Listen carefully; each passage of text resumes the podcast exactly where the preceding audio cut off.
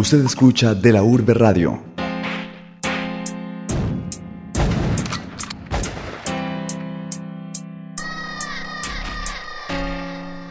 ¿Cuántos de los productos que consume al día son hechos por usted mismo? ¿Cuántas prendas ha diseñado?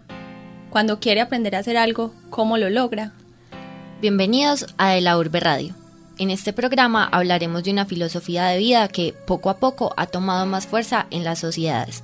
Se trata del do it yourself o hazlo tú mismo, que es, en pocas palabras, la decisión de aprovechar los propios recursos para gestionar nuestras necesidades y gustos sin depender de lo que ofrece la industria.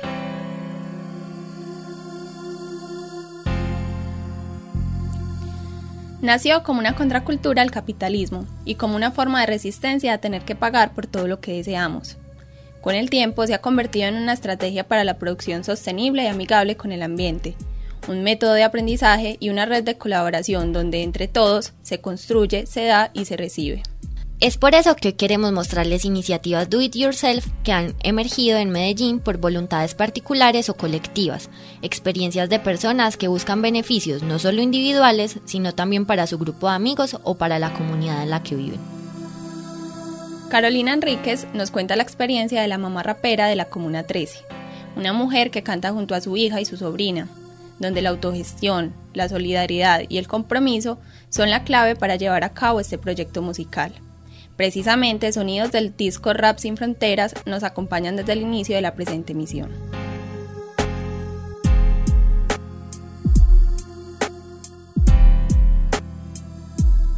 La mamá rapera es una mujer común y corriente, una madre que se formó a través de la intolerancia, a través del dolor.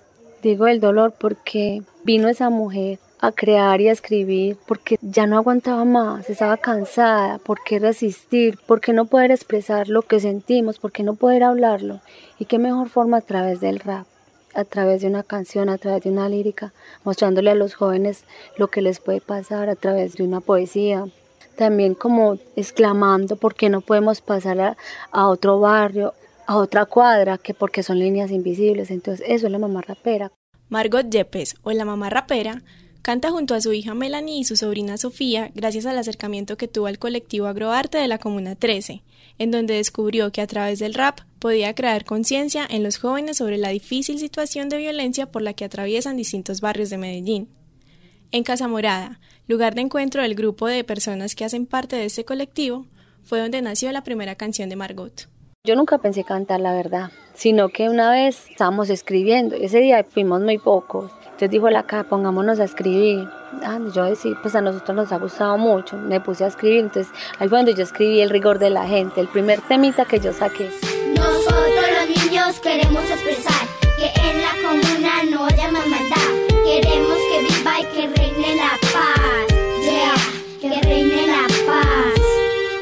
las calles de Medellín se vive y se siente el rigor de la gente. Somos una y empecé a ensayarlo con las niñas, a decirles cómo lo cantaban. Mi familia, ay, se les escucha muy bien, hágalo, cante, cante. Y yo, listo, pues no sé. La niña me dijo, cante con nosotros. Entonces yo le dije, bueno, hagámoslo pues. Yo nunca me imaginé que iba a hacer eso así tan que solo iba a hacer ese temita y ya, y que no, no iba como a pasar de ahí. Cuando no, eso fue un boom, la mamá rapera. Y la mamá rapera ni siquiera lo puse yo, fue la misma gente. Ante los ojos de la gente se volvió algo muy bonito, algo muy valorable, algo aceptable. Y también me agrada mucho porque ahí estoy haciendo, estoy cambiando un poquito el estigma que tienen con el rap. Estoy mostrando lo bonito del rap, de que no solo cualquier persona, pues que como estigmatizan que son eh, marihuaneros, que son esto y lo otro, bandoleros. Acá hay una mamá que está cantando, está cantando sus vivencias, está cantando lo que sucede en el barrio, por medio de protesta, por medio de resistencia. Ella, además de llevar su mensaje a través de sus canciones, también comparte su conocimiento en talleres de música semanalmente a cualquiera que esté interesado. Yo hago tallercitos de rap enamorada. Es muy lindo porque tengo una acogida tremenda con los niños. Los niños me quieren y uno como mujer y como madre se siente súper bien y muy aceptada. Y más con los jóvenes. Los jóvenes me encanta porque tengo mucha aceptación con ellos. Entonces ahí veo como el reflejo de lo que yo estoy haciendo, que si se está viendo, que al menos en medio de tanta cosa mala, en medio de tanto que sucede, hay algo bonito ahí. Además, todo lo que sabe y hace de la música lo ha aprendido por sí misma. Yo soy empírica en lo que hago, lo que hago lo hago de corazón, de puro corazón, porque yo cantante no soy. Pero sí, tengo un corazón muy grande, tengo una mentalidad muy grande y tengo muchas ganas de brindar todo ese amor y todo eso que tengo, poderlo compartir con los demás. La mamá rapera se formó por conciencia, también por resistencia y también por un dolor muy grande porque perdimos uno de los chicos. Y ahí fue, eso fue lo que me impulsó más a mí a seguir. La mamá rapera lanzó su primer disco, Rap Sin Fronteras, que contiene 10 canciones que incluyen un intro y una canción que interpreta junto a su hijo mayor. Su mamá y su hermana han colaborado en la composición de algunos de los temas. Los recursos de grabación y producción fueron conseguidos por ella misma. Sí, el proceso, pues ya comenzamos a cantar y a cantar y venga allí, vaya allá. Entonces sí, decidimos sacar el CD.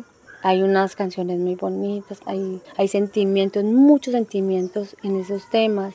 Hay uno que es muy especial, que, que quiero mucho y que me llega mucho al alma, que es Carta a un hijo. Muchacho no salga, le dice mamá, pero él a su gesto llorando se va. ¿Dónde estabas?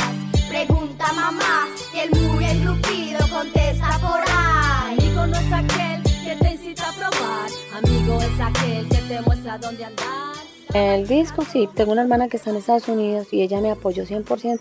Hubo alguien que se vio impactado con la mamá rapera y alguien que fue el que me produjo fue ZNS Records, un muchacho de acá de la Comuna 13. Me colaboró mucho y antes me agradeció.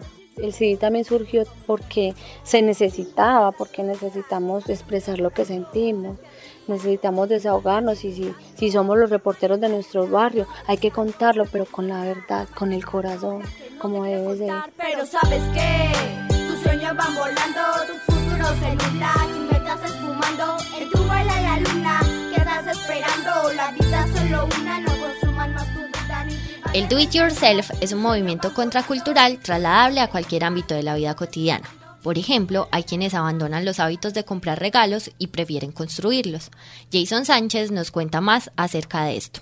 Melissa Jiménez es percusionista y tecnóloga en gestión y ejecución instrumental para las prácticas musicales de la Escuela Superior Tecnológica de Artes de Orarango, y ante tanta indecisión de su círculo social para elegir regalos, optó por hacerlos ella misma. Melissa hace regalos por encargo porque así lo prefiere, algo que mezcla con un gusto que viene desde la niñez. Desde chiquita a mí me gusta mucho pues como las, manu- las manualidades, trabajar con hojas iris, con pintura, con cartón paja y todo eso. Yo desde chiquita pues hago como, ca- pues hacía casas, casas así súper chiquitas para mis Barbies, mis Kellys, así todo charrito. Y yo construía las casitas, todo en cartón paja, todo, todo, todo, todo. Y en foamy también hacía manualidades en foamy, hacía figuritas en foamy.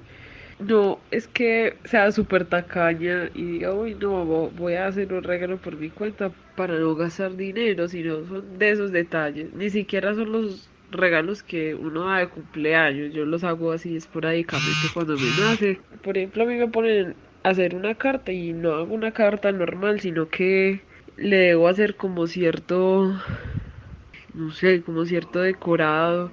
Por ejemplo, si alguien está enfermo, yo hago una carta relacionado a eso, pues Los regalos combinan creatividad con fechas especiales que se salen generalmente de cumpleaños y aniversarios. Además, los materiales que utiliza son fáciles de encontrar o son restos de lo que alguna vez fueron trabajos o maquetas. Por ejemplo, un día una amiga mía y yo, pues el año pasado no pudimos ver la luna sangrienta juntas por diferentes circunstancias, pero las dos queríamos estar juntas ese día. Yo le hice una carta donde en la parte de atrás hice como un dibujito. Ahí las dos sentadas viendo la luna, la luna blanca, la luna llena. Pero había un bolsillito en la parte de atrás de la carta donde si donde uno podía meter un acetato color rojo y la luna se cambiaba a una luna sangrienta. Entonces, es ese tipo de cosas que yo hago. Por ejemplo, si voy a dar una rosa, yo le hago la maquetica a la rosa o como soy músico, también la acompaño de una canción. Pues no es el hecho de gastar para dar algo bonito, pues un detalle es mejor cuando uno lo hace porque es como que, uy, esta persona sí se está esforzando para hacerme algo. Melissa regala una parte de ella en cada detalle, aun cuando quien recibe el regalo no le conoce. Al final, crear algo se guarda más fácil en un corazón que algo que se compra.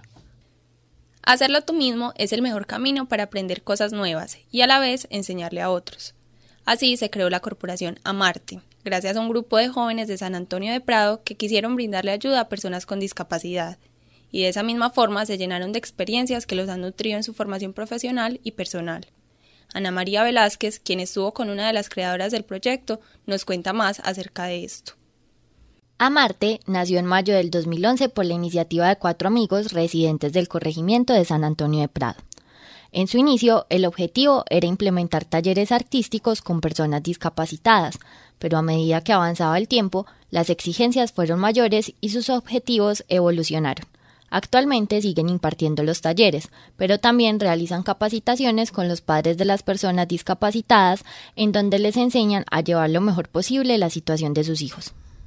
Julia Andrea Londoño, trabajadora social de la Universidad de Antioquia y una de las pioneras del proyecto, nos comenta las actividades que se realizan con los padres de familia en Amarte. Con los papás en estos cinco años, pues hemos tenido muchos temas que tratar en el asunto de de, pues, de manejar el, el, tema de la discapacidad en la casa, pero también con los papás hemos generado un espacio para ellos, para que se piensen a sí mismos como, como personas. Eh, yo creo que de las cosas más importantes que ha pasado con los papás es el asunto de que han tenido la capacidad de empezar a participar en otros espacios donde nunca habían participado, pues espacios de la comunidad, en la defensa de los derechos por las personas con discapacidad, porque al tener pues esa apropiación y el trabajo que venimos haciendo aquí, pues se genera uno como ser más consciente de que hay que defender los derechos de estas personas y que si solo son ellos, entonces los que están en ese conocimiento pues tienen que empoderar a otras personas para hacerlo. Los talleres que ofrece Amarte son dictados por cerca de 13 voluntarios entre estudiantes y profesionales de distintas áreas,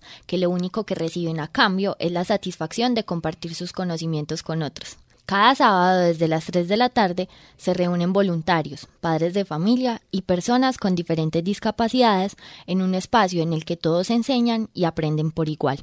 Todos tenemos unas carreras muy diferentes, pero que desde el deseo y el, y el hecho de, querer, de querer dar algo, pues hemos estado aquí comprometidos con la causa. Y lo hemos hecho nosotros mismos porque hemos aprendido pues con los papás, con los niños y aprendido a qué se les puede enseñar, ¿cierto? Entonces, eh, hemos tenido nociones de algunas cosas, pero el aprender a hacerlo con ellos ha sido, pues yo creo que una gran enseñanza para todos. El tema de discapacidad a mí como profesional, pues me, me tocó estando aquí y desde ahí pues he ido aprendiendo y he ido pues como, como creciendo en el proceso, pero yo siempre le he dicho a los papás que yo sé discapacidad pues gracias a ellos, porque ellos son los que más manejan el tema, los que conocen sus condiciones, entonces desde ahí hemos aprendido y desde ahí hacemos, desde ahí trabajamos con lo que tenemos y con lo que se puede brindar desde, desde la forma voluntaria de hacerlo. El sostenimiento de Amarte ha sido gracias a los voluntarios y algunas personas que conocen el trabajo de la corporación y han donado instrumentos y dinero, pues los talleres de Amarte son totalmente gratuitos y la corporación no desarrolla ninguna actividad que le represente ganancias monetarias. En la actualidad, se reúnen cada sábado a las 3 de la tarde en el preuniversitario Ática de San Antonio de Prado y asisten a los talleres entre 20 y 25 familias, además de los voluntarios. Amarte es una corporación llena de amor y pasión por lo que hace, donde el proceso de aprendizaje y enseñanza ha sido paralelo y recíproco, convirtiéndose en el mejor ejemplo del hazlo tú mismo. Muchas veces no encontramos cómo hacer sostenible nuestras pasiones o en otras palabras, cómo vivir de cuenta de lo que nos gusta hacer. La Media Vida, colectivo de fotógrafos documentales, se dieron cuenta que unirse y autogestionar sus publicaciones era el primer paso para lograrlo. Felipe Alarcón, creador del proyecto, estuvo hablando con Luis Arbeláez. La Media Vida es un colectivo de fotografía documental, la cual se difunde de forma digital mediante su portal web un proyecto autosostenible que tiene como principal objetivo crear una visión más amplia de diferentes escenarios a través del lente de fotógrafos colombianos.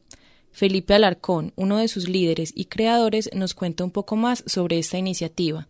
Bueno, el colectivo de la Media Vida nació hace por ahí más o menos cinco años en la Ceja Antioquia, cuando Esteban y yo, Esteban Valencia, que es un compañero, nos reunimos pues como con la intención de crear, pues no sé, proyectos fotográficos documentales y exhibirlos a través de una página web. En ese momento era simplemente esa, esa la intención y construir la media vida.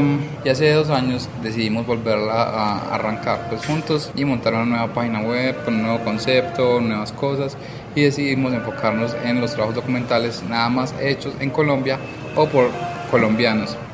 Eh, adscritos en este momento ahora hay más o menos unos Actualmente el colectivo cuenta con nueve fotógrafos que nutren los documentales de la media vida, trabajos que tienen diferentes modalidades de publicación. Usted, al igual que estos fotógrafos, puede hacer parte de este proyecto. Alarcón nos dice cómo. Adscritos en este momento ahora hay más o menos unos entre 6 y 10 fotógrafos más que trabajan, que están flotando alrededor pues, de la media vida, son colaboradores y cada vez que tienen un trabajo mandan algo, cada vez están totalmente pues todo el tiempo mandando cositas como para que nosotros les publiquemos. Hay tres modalidades. Una que es ensayo documental, que se desliga un poco como de la noticia, escribe más como a la idea de, de un ensayo, ¿sí? Donde una persona con un argumento genera una idea a través de la fotografía. Y un reportaje que es un poquito más noticioso y que tiene que ver con la inmediatez del momento, ¿cierto? Y fotos individuales, que es lo que publicamos en nuestro blog. La media vida, además de crear, difundir y gestionar sus documentales fotográficos, desea también incursionar en el tema de publicaciones litográficas, inicialmente con la venta de fotografías a la que usted puede acceder en su cuenta de Facebook en la opción tienda.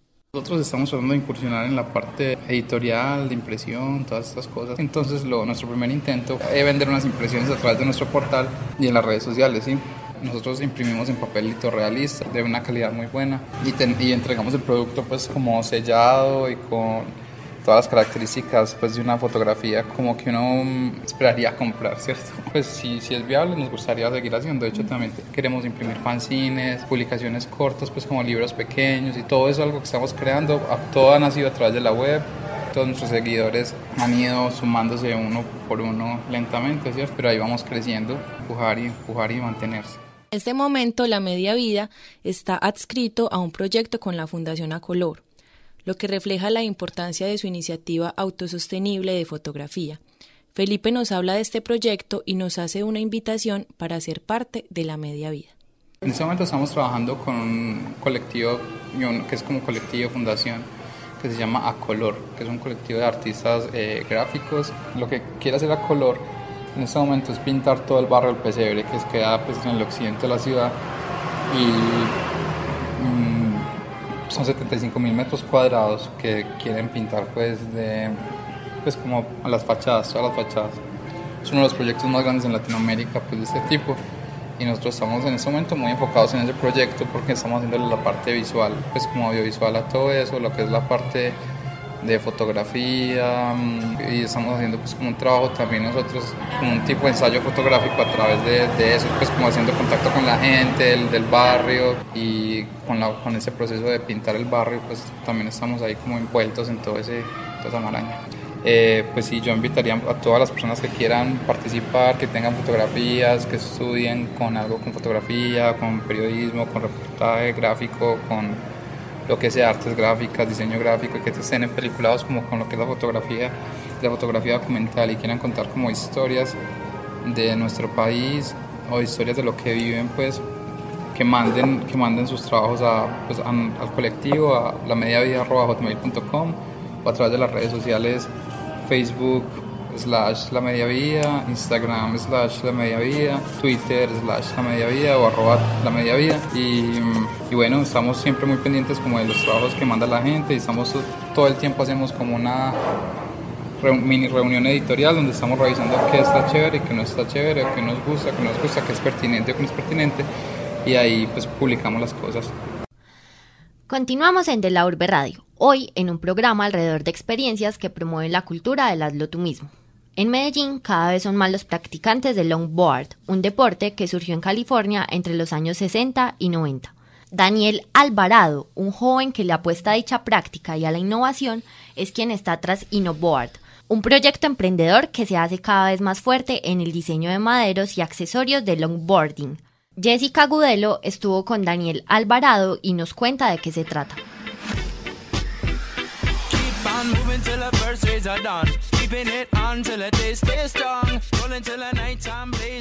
Esto nace aproximadamente hace un año con las ganas de practicar el longboarding y al ver que todo era muy caro, pues me di la tarea a investigar sobre la estructura y creación de los maderos y después de una larga investigación comencé a fabricar mi propio madero. El primer paso pues fue crear la prensa, que es el que le da el cóncavo o la forma que uno quiera. Después de eso ya lo corté y armé mi longboard. Comencé a montar en diferentes partes y fui conociendo gente que siempre me preguntaban qué marca era ese madero o en dónde lo había comprado. Y al ellos probarlo, le parecía que era muy bacano para verlo yo creado. Después de esto, esto era como un incentivo para mí y ya comencé a crear como una marca, la cual se llama pues, Innovar, que consiste en la creación y desarrollo de los maderos.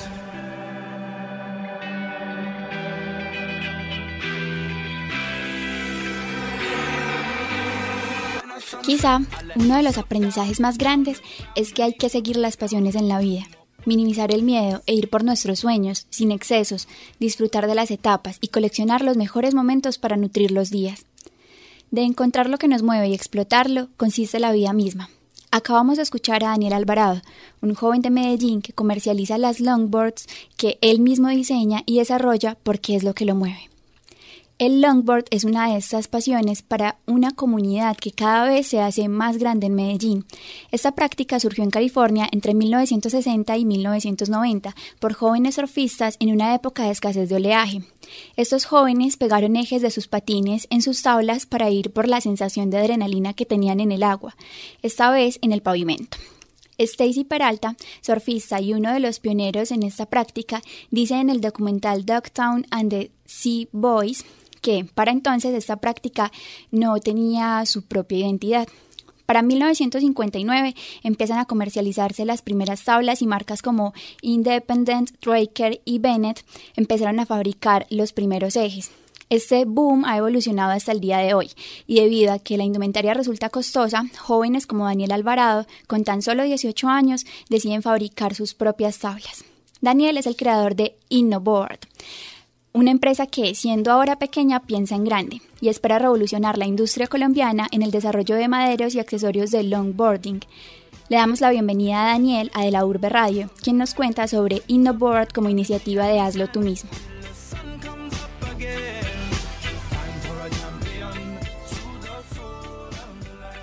Principalmente lo hago porque quiero que este deporte crezca y sea más apoyado acá en Colombia. Si le brindamos un producto de buena calidad y mayor acceso a las personas que lo quieren practicar, técnicamente el deporte va a crecer.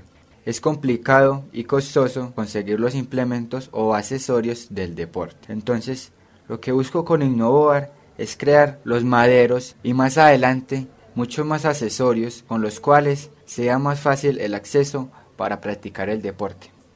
Al inicio en el proceso de creación fue algo relativamente complicado para mí, debido a que esto era algo totalmente nuevo, pero me di la tarea de investigar cómo era su creación y manufactura de cada uno de los maderos y de diferentes marcas. Después de esto me centralicé principalmente en lo que es la composición y estructura interna de los maderos, para así entender cómo son realmente creados.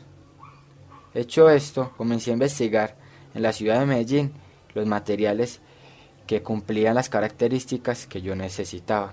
Fue realmente difícil porque aquí en la ciudad de Medellín es completamente complicado conseguir estos materiales, pero poco a poco e investigar más a fondo eh, encontré los distribuidores que me brindarían materiales de excelente calidad y así mejorar mi producto. En redes sociales, InnoBoard aparece como arroba InnoBoard oficial en Facebook y arroba InnoBoard-bajo en Instagram. El longboard, una práctica que consiste en descender cuestas, invita a muchos jóvenes a lanzarse a disfrutar la vida. Y para algunos como Daniel, diseñar su indumentaria él mismo es la manera de lograrlo y ayudar a que otros también lo hagan.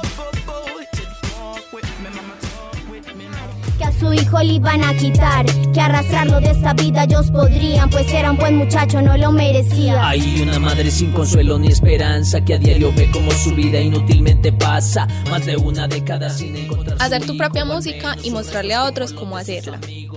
Nunca comprar un regalo porque puedes fabricarlo tú mismo. Enseñarle a personas con discapacidad y a la vez recibir de ellos nuevos aprendizajes. Unirte con tus amigos para hacer sostenible tu pasión por la fotografía. Crear tu propia indumentaria para practicar el deporte que te gusta. Estas y muchas otras experiencias son las que han emergido en una sociedad que cada vez siente más necesidad de crear, aprender, ser autosuficiente y formar parte de los procesos. Finalizamos de la Urbe Radio. Este fue un programa realizado por Carolina Enríquez, Jason Sánchez, Ana María Velázquez, Luis Arbeláez, Jessica Gudelo y quien les habla, Sara Lopera bajo la coordinación de Alejandro González Ochoa y la grabación y edición de David Perrillo. Lo comprendieras, lo comprendieras. Yeah, desde ZNC Records, esta es la mamá rapera. Aria MC y el MS. Buah.